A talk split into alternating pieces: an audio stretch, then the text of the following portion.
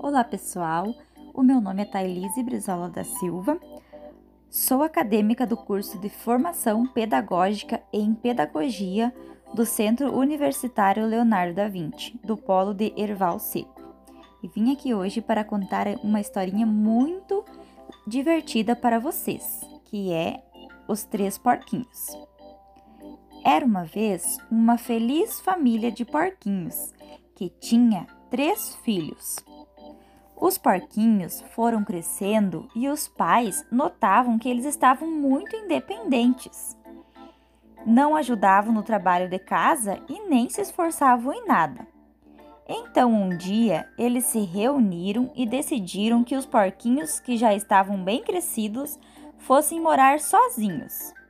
Os pais deram um pouco de dinheiro para cada um deles e alguns conselhos. Os três porquinhos partiram para o bosque em busca de um bom lugar para construir cada um a sua casa. O primeiro porquinho, que se chamava João, era o mais preguiçoso de todos. Ele foi logo optando por construir uma casa rápida e que não necessitasse muito esforço. E construiu uma casa de palha, embora os seus irmãos que lhe tenham dito que não era segura. O segundo porquinho se chamava Francisco, que era um pouco menos preguiçoso que João. Ele gostava mais de brincar do que de trabalhar. Então ele construiu uma casa de madeira, porque ele pensava que era mais prática e resistente. Já o terceiro porquinho, o Florencio, ele era o mais sensato de todos e o mais trabalhador. Ele então preferiu construir uma casa de tijolos. Demorou mais para construí-la, depois de três dias de intenso trabalho, a casa estava prontinha. Os três porquinhos ouviram falar que um perigoso lobo rondava pelo bosque e não demorou muito para que aparecesse pelas suas casas, em busca de uma boa carne de porco para comer. O lobo, então, muito esperto, foi bater na porta do primeiro porquinho, o João. João logo foi tentar intimidar o lobo e disse: Vai embora, seu lobo! Aqui você não vai entrar. O lobo insistiu e disse: Abra logo esta porta, ou eu soprarei, soprarei, e a sua casa eu destruirei. Vendo que o porquinho não abria a porta da casa, o lobo começou a soprar e soprar tão forte, mas tão forte que a casa de palha voou pelos ares. O porquinho, desesperado, acabou correndo em direção à casa de madeira, a casa do Francisco. O lobo correu atrás dele, mas não conseguiu alcançá-lo. O lobo então foi bater na porta da casa do segundo porquinho. Francisco também quis intimidar o lobo e disse: Vai embora, seu lobo. Na minha casa de madeira, você também não vai, você não vai conseguir entrar. O lobo insistiu e disse: Abram logo esta porta, senão eu soprarei, soprarei e a sua casa eu destruirei. Vendo que os porquinhos não abriam a porta da casa, o lobo começou a soprar, soprar e soprar tão forte, mas tão forte que a casa de madeira caiu e ficou em pedacinhos. Os porquinhos desesperados acabaram correndo em direção à casa de tijolo, de cimento, do outro irmão. O lobo correu atrás deles, mas não conseguiu alcançá-los. O lobo então foi bater na porta da casa de Florencio. Florencio e convidou seus irmãos para cantar uma música e tentar intimidar o lobo para que ele fosse embora. Então eles começaram a cantar aquela musiquinha assim. Quem tem medo do lobo mal, do lobo mal, do lobo mal. Quem tem medo do lobo mal, ele é um cara legal. Quem tem medo do lobo mal, do lobo mal, do lobo mal. Quem tem medo do lobo mal, do lobo mal, ele é um cara legal. O lobo ficava cada vez mais furioso e gritou: Abram logo essa porta! E os porquinhos responderam: Vai embora, seu lobo, você não conseguirá derrubar esta casa, porque ela é feita de tijolo e cimento. O lobo insistiu e disse: Abram logo esta porta, ou eu soprarei, soprarei, e esta casa eu destruirei. Vendo que os porquinhos não abriam a porta da casa, o lobo começou a soprar. E soprar. E soprar. E a casa continuava inteirinha, no mesmo lugar. O lobo ficou tão cansado que acabou sentando-se ao pé da porta para descansar. Enquanto isso, ele teve uma ideia, que era entrar pela chaminé. Então ele foi buscar uma escada para subir no telhado da casa e entrar na casa pela chaminé. Os porquinhos, vendo que o lobo estava tramando, logo reagiram. Colocaram um balde enorme de água no final da chaminé para esperar o lobo. Aquela água estava fervendo, muito quente.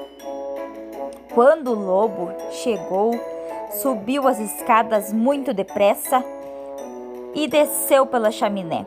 Quando ele caiu lá dentro, encostou naquele balde de água fervendo e gritou: Uai, uai, uai! E saiu correndo para um lago que tinha perto da casa dos porquinhos para aliviar as suas queimaduras.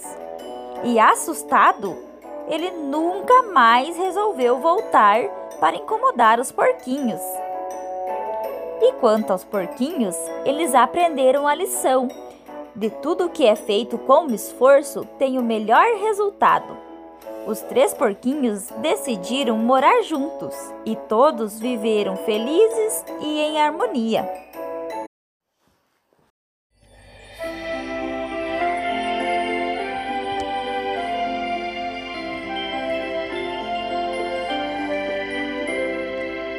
Linda rosa juvenil, juvenil, a linda rosa juvenil, juvenil. Vivia alegre em seu lar, em seu lar, em seu lar, vivia alegre em seu lar, em seu lar. E um dia veio a bruxa má, muito má, muito má. E um dia veio a bruxa má, muito má que adormeceu a rosa assim, bem assim, bem assim, que adormeceu a rosa assim, bem assim. E o tempo passou a correr, a correr, a correr, e o tempo passou a correr, a correr. E o mato cresceu ao redor, ao redor, e o mato cresceu ao redor, ao redor. E um dia veio um belo rei, belo rei, um dia veio um belo rei, belo rei, que despertou a rosa assim, bem assim, bem assim, que despertou a rosa assim, bem assim. Batemos palmas para o rei, para o rei, batemos palmas para o rei, para o rei. A história de hoje vai ser a da Cinderela. Cinderela era filha de um comerciante rico. Depois que seu pai morreu, sua madrasta tomou conta da casa que era dela e de seu pai. Então, Cinderela passou a conviver com a sua madrasta junto de suas duas filhas que tinham inveja da sua beleza e transformaram-na em uma serviçal. Ela tinha que fazer todos os serviços domésticos e ainda era alvo de deboches e malvadezas. Seu único refúgio era o quarto no sótão da sua própria casa, e seus únicos amigos eram os animais da floresta. Um belo dia, é anunciado que o rei realizará um baile para que o príncipe escolhesse sua esposa, dentre todas as moças do reino. No convite distribuído a todos os cidadãos, havia o aviso de que todas as moças deviam comparecer ao baile promovido pelo rei. A madrasta de Cinderela sabia que ela era a mais bonita da região. Então disse que ela não poderia ir, porque não tinha nenhum vestido apropriado para a ocasião. Cinderela então costurou um vestido com a ajuda de seus amiguinhos da floresta. Passarinhos, ratinhos e esquilos a ajudaram a fazer um vestido de retalhos, mas muito bonito. Porém, a madrasta não queria que Cinderela comparecesse ao baile de forma alguma, pois sua beleza impediria que o príncipe se interessasse por suas duas filhas. Sendo assim, ela e as filhas rasgaram o vestido dizendo que não tinham autorizado Cinderela a usar os, re os retalhos que estavam no lixo. Fizeram isso de última hora para impedir que a moça tivesse tempo para costurar outro. Muito triste, Cinderela chorou, foi para seu quarto e ficou na janela, olhando para o castelo na colina. Ela rezou muito, de suas orações e lágrimas surgiu sua fada madrinha, que confortou ela e usou um, uma varinha mágica para criar um lindo vestido para Cinderela. Também surgiu uma linda carruagem e os amiguinhos da floresta foram transformados em humanos, cocheiros e ajudantes de Cinderela. Antes de sua filhada sair, a fada madrinha lhe deu um aviso. A moça deveria chegar antes da meia-noite, ou toda a sua magia iria se desfazer aos olhos de todos. Cinderela chegou à festa como uma princesa. Estava tão bonita que não foi reconhecida, a não ser pela madrasta, que passou a noite inteira dizendo para as filhas que achava que conhecia aquela moça de algum lugar, mas não conseguia dizer de onde. O príncipe, tão logo a viu, a convidou para dançar. Cinderela e o príncipe dançaram e dançaram a noite inteira. Conversaram e riram como duas almas gêmeas e logo se perceberam feitos um para o outro. Acontece que a fada, fada madrinha tinha avisado que toda a magia só duraria até a meia-noite. Quando o relógio badalou as doze batidas e um minuto, Cinderela teve de sair correndo. Foi quando deixou um de seus sapatinhos de cristal na escadaria. O príncipe, muito preocupado por não saber o nome da moça ou como reencontrá-la, pegou aquele pequeno sapatinho e saiu em busca no reino e em outras cidades. Muitas moças disseram ser a dona do sapatinho, mas o pé de nenhuma delas se encaixava no objeto. Quando o príncipe bateu à porta da casa de Cinderela, a madrasta trancou a moça no sótão e deixou apenas que suas duas filhas experimentassem o sapatinho. Apesar das feiosas se esforçarem, nada do sapatinho de cristal servir. Foi quando um ajudante do príncipe viu que havia uma moça na janela do sótão da casa. Sob as ordens do príncipe, a madrasta teve de deixar Cinderela descer. A moça então experimentou o sapatinho, mas antes mesmo que ele servisse em seus pés, o príncipe já tinha dentro de seu coração a certeza de que havia reencontrado o amor de sua vida. Cinderela e o príncipe se casaram em uma linda cerimônia e anos depois se tornariam rei e rainha, famosos pelo bom coração e pelo enorme senso de justiça. Cinderela e o príncipe foram felizes para sempre. A Bela Adormecida Era uma vez num reino distante um rei e uma rainha que tiveram uma linda princesinha, a quem chamaram de Aurora. Para celebrar o seu nascimento, todas as fadas foram convidadas para madrinhas. Cada uma das fadas, como prenda, concedeu à princesinha um dom especial. Todas, exceto uma, a fada má que não foi convidada. Sabendo que todas as outras fadas tinham sido convidadas para celebrar o nascimento da princesa Aurora, a fada má decidiu aparecer na mesma festa. E em vez dele conceder um dom à pequena princesa, ela lançou-lhe uma maldição. Princesa Aurora, no dia em que fizeres 15 anos, irás picar-te num fuso e morrerás, disse a fada má. Todos no castelo ficaram muito aflitos. Por sorte, havia uma fada boa que ainda não tinha concedido o seu desejo. E não podendo evitar que a Aurora se viesse a picar num fuso, alterou o feitiço da fada má, de modo que a princesinha, em vez de morrer, caísse num sono profundo. Este feitiço só poderia ser quebrado ao fim de 100 anos, quando um príncipe que por lá passasse se apaixonasse pela princesa e a beijasse. Mesmo assim, o rei mandou destruir imediatamente todos os fusos que existiam no reino, para impedir que a sua filha se picasse. Os anos se passaram e a vida continuou sem nenhuma agitação, tornando-se a maldição apenas uma má lembrança. No dia do seu 15º aniversário, a princesa que brincava no jardim é estranhamente atraída para a floresta Lá encontra uma casa abandonada e decide entrar. Dentro da casa, ela encontrou um objeto pontiagudo que não reconhecia. Que objeto tão estranho! O que será? disse ela.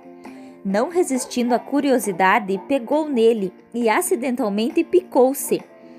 Imediatamente a princesinha caiu num sono profundo. A fada boa encontra a princesinha adormecida e leva-a para o castelo deitando-a na sua cama real. A fada decide adormecer todos os habitantes do castelo, num sono profundo durante 100 anos. Entretanto, no reino corre a lenda de uma bela princesa adormecida.